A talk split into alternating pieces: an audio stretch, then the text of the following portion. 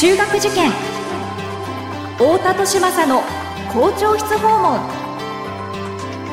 太田利政です。有名中高一貫校の校長室を訪ねていく校長室訪問。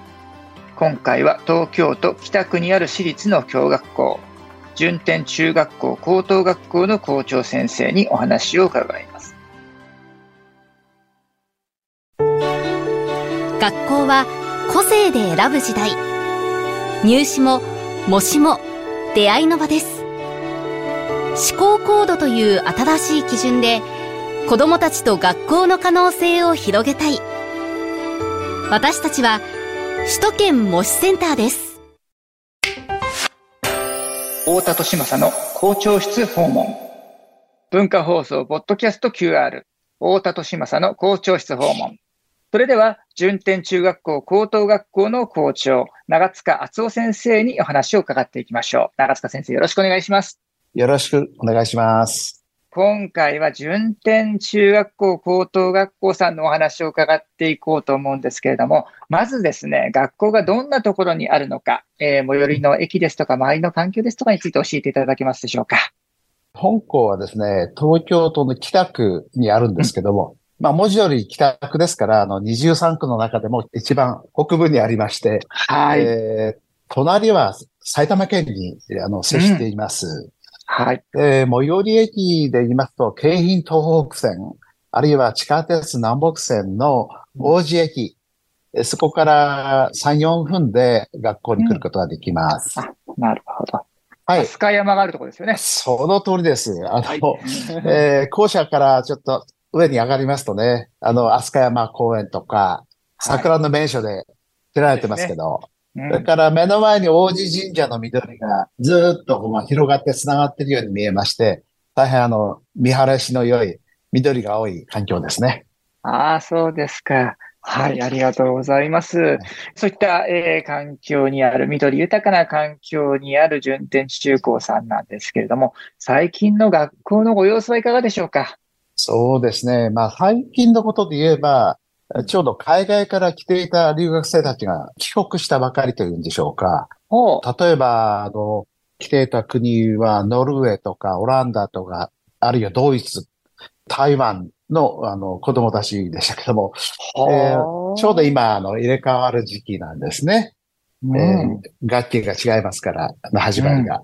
うん、なるほど。えー、また、逆にこの夏休みになりますとね、香港の生徒たちがいろんな国に、例えばオーストラリアとかニュージーランドとかカナダとかマレーシアとか、いろんな方面に研修旅行に出かけたり、あるいは1年間の留学に、長期の、まあ、海外の滞在に出かけていく、まあ、時期に今なっている。そんなところでしょうかね。そうですか。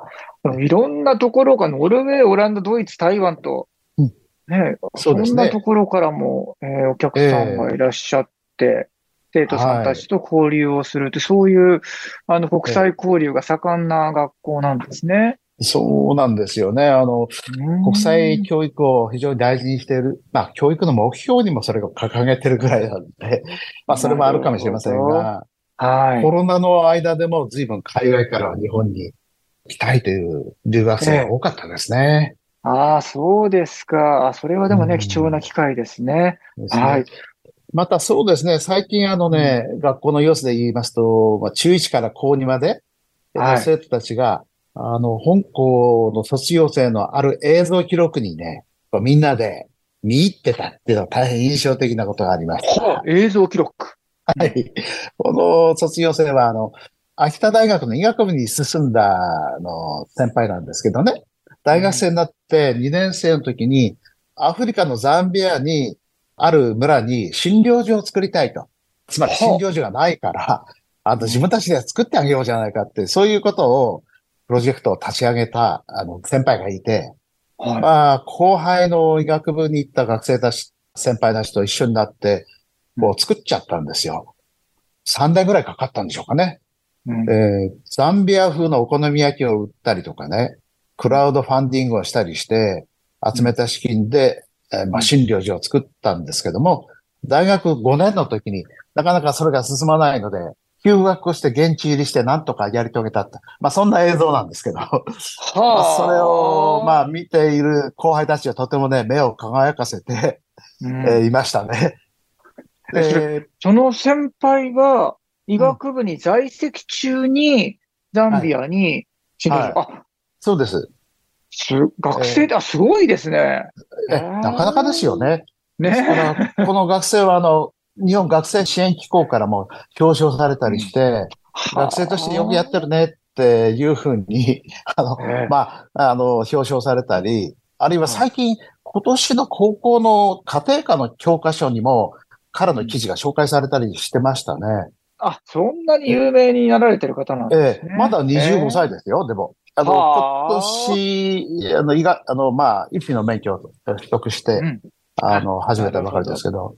ただ面白いのはね、え大事なのは、その、休学して、えー現地で診療所を作ってる間にも、ワクチン接種と、それぞれの国の政府のへの信頼度の関係を、ヨーロッパの国々の中での状況を調べて、それが、あの、その論文がランセットに載ったんですよ。はこれはね、あの、学生として珍しいらしいんですけど、ですから、ただその、ボランティアをするとか、何か活動するだけじゃなくて、研究をするうん、探求すあ。る。まあ、ええ本校の探究教育とか国際教育とか福祉教育っていうのを、まあ生徒たちもよくやってますんで、うん先輩のそういうものを見ながら、あ自分たちのふ日頃の活動と、まあ、重ねて、こういうことをやったらいいなって、こうやれたらいいなって、こう思っているように見えました。はい。それ最高のロールモデルですね。まあ、いえばそうですね。はい。そう、身近な、はい。うん。だから自分たちが普段、この順天で学んでいるこの探究活動であり、そしてその国際教育でありというものがどこにつながってるのかっていうことがものすごく具体的にわかりますものね。そうなんだと思います。ですからまあ、うん。思わず目が輝いていたなと、え えそう思いました。ああ、それはいい機会でしたね。はい。まあ、そうは言ってもね、普段の学校生活の様子っていうのは、やっぱり、はい創意工夫をするとか、社会的な貢献活動をするっていうようなことが、まあ大事だとは思ってますけど、まあそれでもね、日頃は、そんな、あはい大きなことばかり考えてるわけじゃないから、そりゃそうです。まあ、はい。まあ、そうですね。今年体育祭、私は最強っていうのは今年の体育祭のテーマでね、まあこれ、あれと思ったんだけど、これは音楽の一つのテーマですよね。曲の、ああ、そうなんですか？あのはい、私は最強っていう、そのテーマ音楽のもとでね、うん。うんえー高校生が体育祭の最初に盛り上げる応援団とか、3色でやるんですけど、その3色が最後は一緒になってね、700名の高校の生徒たちが一緒になって、私は最強っていうこのダンスパフォーマンスを全員でね、やってましたね。へえ、あ、それそうなんですね。えー毎年毎年こう、最高のものを作りたいっていう、こう、うん。工夫、そういう工夫するっていうな、うん。そういう気持ちとかね、みんなでこう一緒になってやり上げようっていうような気持ち。実はそういうことがあの日頃行われているわけであって、まあそういうことが大きなことにもつながっていく、まあ素地を作っていくんじゃないかと思います。はいはい。素晴らしいね。いきなりそんな世のため、世界のためってなかね、中高生でできないですけども、自分たちの身の回りのことを、仲間のことを思って協力してとかそういうことをやっていく中で、それが素地となって、その力を、じゃあいざ、社会に向けてみよう、ね、えー地域社会に向けてみよう、あるいは世界に向けてみよう、ね、えーいうふうになったときに、えー土台になるようなものが日々の生活の中で身についているということですそうですね。はいありがとうございます。学校の中の様子もすごく生徒さんたちの様子が伝わってきました。そういったですね、創意工夫に満ちた、えー学校だということなんですけども、そもそもですね、この、えー順天さんという学校が、えーどんな目的で作られたものなのか、あの、歴史的背景みたいなところを伺っていきたいなと思うんですが、いかがでしょうか？はい。創立者はですね、福田理研という和算の研究者。和算っていうのは今でいう数学ですけど、店舗5年、1834年に大阪に作った順天堂塾が始まりです。なるほど。数えで言いますとね、今年は創立190周年目に入りますので、はあ、えー超伝統校ですそう、長いですね。ね。えー見学の精神が公明にもつながっている順天9号、うん95っていうのは合計の5を求めるという書くんですけども、うん。はい。自然の摂理に従って真理を探求するという、まあ最近で言えば、この探求精神そのものにつながっているんだろうと思います。うん。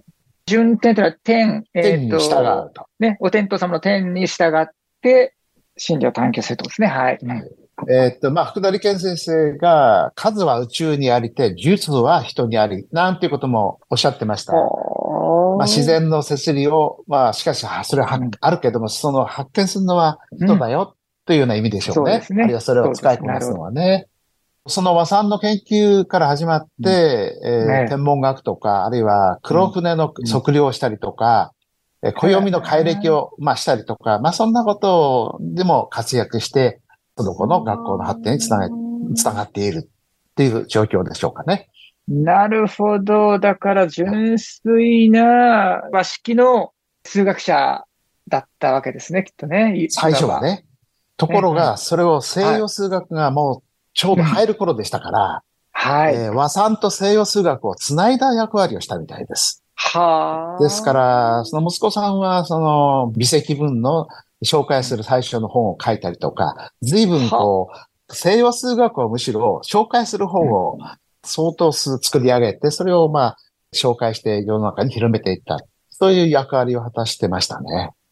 あ、では、もうこの明治にこの西洋からの学問が、明治というか、まあ幕末からですけども、たくさん入ってくるときに、それをまあ日本に、えー広めていったってすごく重要な役割を果たした親子だったわけですね。というふうに思います。はい。創立した34年後はもう明治維新ですから、うんうんえー本当にその、ちょうど境目に、えー来た方ですよね。うんで、大阪に出てきたんですけど、明治になってすぐに、あの東京の神田に移転したんです。なるほど。これは、その後はですね、神田に移転してからは、えー旧制中学校、うん今で言えば高校に当たりますけども、まあ男子校でした。はい、そうですね。はい。で、戦後、あ少しして、こちらの王子の方に移転してきたあ。で、戦後少しの間、女子校でした。あ、そんな歴史があるんですか？面白い。はいでも、あの、もともと男子が、の学校でしたから、あの、うんまあ、そんなこともあって、1990年にうん、平成2年に教学にして、まあ、男女が両方通える学校に、まあ、したと。なるほど。えーまあ、戦前は90中学校といえば当然その男子、男の子しか中学校行けなかったね、男子校だったんだけれども、えーそうですね戦後になってから一時期女子校であるっていう経験もされて、で、90年に共学科と。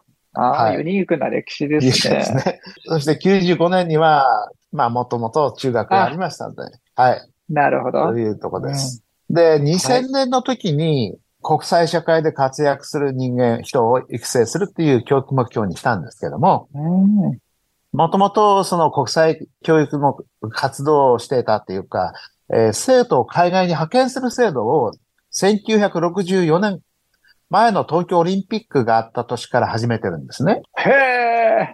でこの年からしか実は日本人、戦後一般人は自由に海外に行けなかったんです。前のオリンピックのあった年の10月以降ですよね。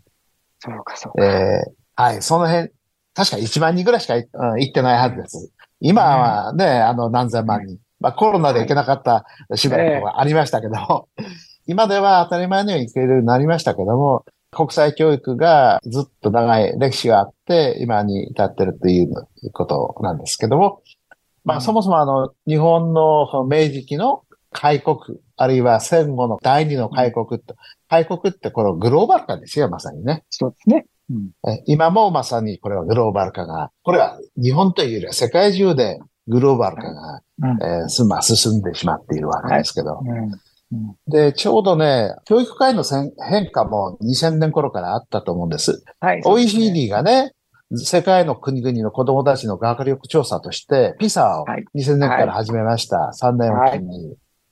で、こう知識の量をこう測るというよりは、あものではなないわけですけど、これは。うん。長らくこう日本は学習指導要領で詰め込みかゆとりかってこう10年ぐらいこうね。こう揺れてましたけど、ねえこのにね、2000年ぐらいからは、それが変わって、まあ資質能力ベースっていうんでしょうか、うん。えーコンピテンシーベースに、ピサテストでも求めているリテラシーのようなものが、世界中で教育の世界で必要だっていうふうにこうなってきましたので、そうですね。えー本校でもその資質能力に焦点を合わせた教育にえ変わってきています。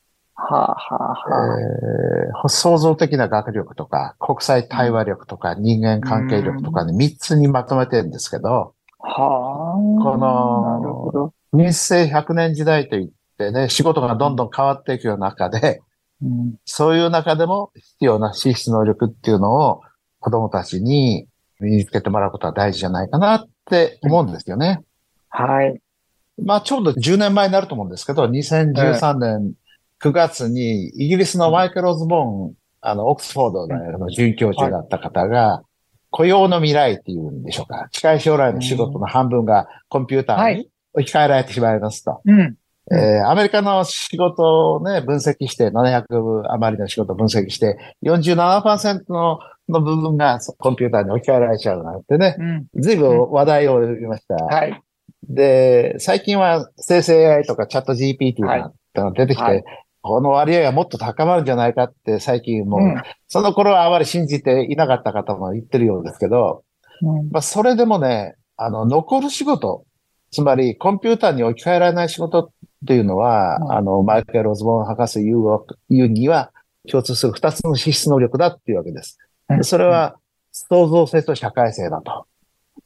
でこの二つに。フォーカスした教育がこれから大事だと私どもも10年前から思っ、特に思って、えーいたわけですね。はい。考えてみますとね、AI ロボット君がどんなに、まあ、あの、優れたものになっても、新しいものを作り出すことはできませんし、うん。人間のようにこう、思いやりを持って接する、うん介護をするなんてことは、まあできないわけですから、うん。まあはい。それでね、そういう工夫をするとか、仲間からの協力をするなんていう教育が大事だっていうことを、まあうん冒頭学校の要素をお伝えしましたけど、はい。だからそういうことを日頃から大事にしたいなと思っているわけです。うん。うん。ですし、特に子供なんかは、あの、むしろ自由にさせてるとそういう力を発揮しますよね。それが人間が持っている本能的なというか、ええなんですよね。新しいものを作りたいとかね、うん仲間と一緒に何かやりたいとか、ね。これは人間しかできないし、人間のもっと楽しい本質なんですよね本。当にね。わここでこのは大事だと思います。ね、人間だからこそ不完全で、だからこそ間違えて、間違えた中からひょっこり、あの、ひょうたんから駒じゃないですけども、あ、こんなものできちゃったっていうことがあるのも人間のね、可愛らしさだし、はい。そうですよね。うん。その通りだと思いますそういう機会をね、あの、特にその中高生のうちにいっぱい失敗して転んだりしながら、でもこんなもの拾っちゃったみたいな、そういう経験が、ね、これからますまます。大事ですよね。計算づくではなくってっていう、計算づくではできないことができちゃうっていうね。その通りですね。うん。はい。なるほど。ありがとうございます。そういった教育を行っている順天中高さんなんですけれども、その教育のエッセンスをですね、何かそのうん一般のご家庭でも取り入れるヒントですとか、子育てのアドバイスのようなものをいただければと思うんですが、いかがでしょうか？子供はね、よく親の鏡だとかね、うん子供は、まあ、親の言うことはしないけど、あの、うんしていることをするなってね、よく言われますよね。はい。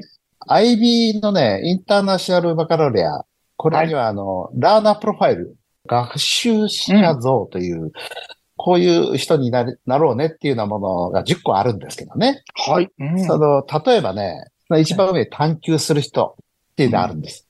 あるいは考える人とか、思いやりのある人。で、まあそういう人になろうじゃないかっていう呼びかけのような学習者に求める資質能力なんですけど、はい。えこれね、まあ実はこの面白いことに、これは生徒、あるいは子供さんに向けて言ってるだけじゃなくて、先生とか親御さんに向けて、つまり周りの大人もそうあってほしいと。まあ、そうでないと、お子さんはそうならないよってことを言ってるわけですよね。ああ、なるほど。ええ例えば先生がね、あの生徒たちに向かって、これは面白いから探求しようとかね、探求は楽しいよなんて言っていても、実はその先生自身が探求楽しんでないとね、例えば教育っていう活動を通して、それをどういうふうにしたら、よりえー成果のあるものになるかとかいう探求として、やっていないと、先生自身がそれを楽しく取り組んでなければ、子供たち、生徒たちが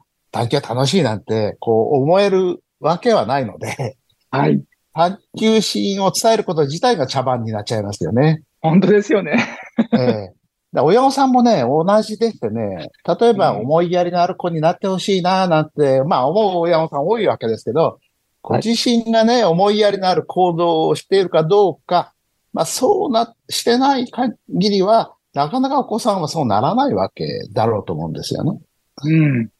まあその辺がね、あの大事なんだろうと思います。ねえ。で、かまあただね、人間パーフェクトじゃありませんから、はい。うん。あの、そこでその学校の良さというか、いろんな大人、はい。うん。生徒、うん。えまあ先生がいる、友達がいる、先輩がいるっていう中で、うん。いろんな刺激を受けるチャンスが学校っていうのは広がるわけですよね。本当ですね。ですから、あの、自分一人で親御さんがわお子さんを見ているというよりは、学校というこの様々なあ人たちがいるところで、うん。そこで育つチャンスがある。うん。学校文化っていうのがどういうふうにそれぞれ違うかっていうことも大事だと思うんですけども、まあ、はい。そのお子さんにこうなってほしいなっていう覚えがあるとすれば、うん。それを重ね合わせて学校選びをする。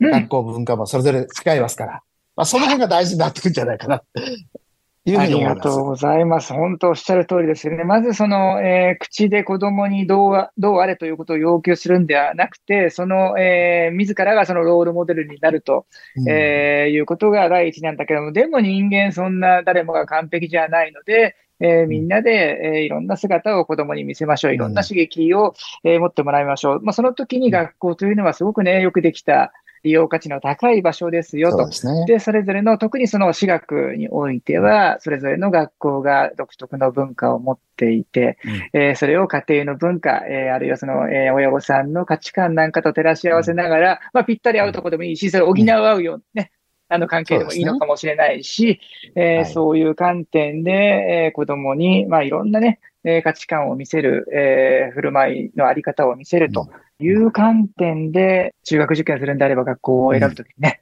はい。えーそういう観点が重要なんじゃないかっていううんアドバイスですね。はい、はい。ありがとうございます。校長室訪問。今回は順天中学校高等学校の校長、長塚敦夫先生にお話を伺いました。長塚先生、ありがとうございました。ありがとうございました。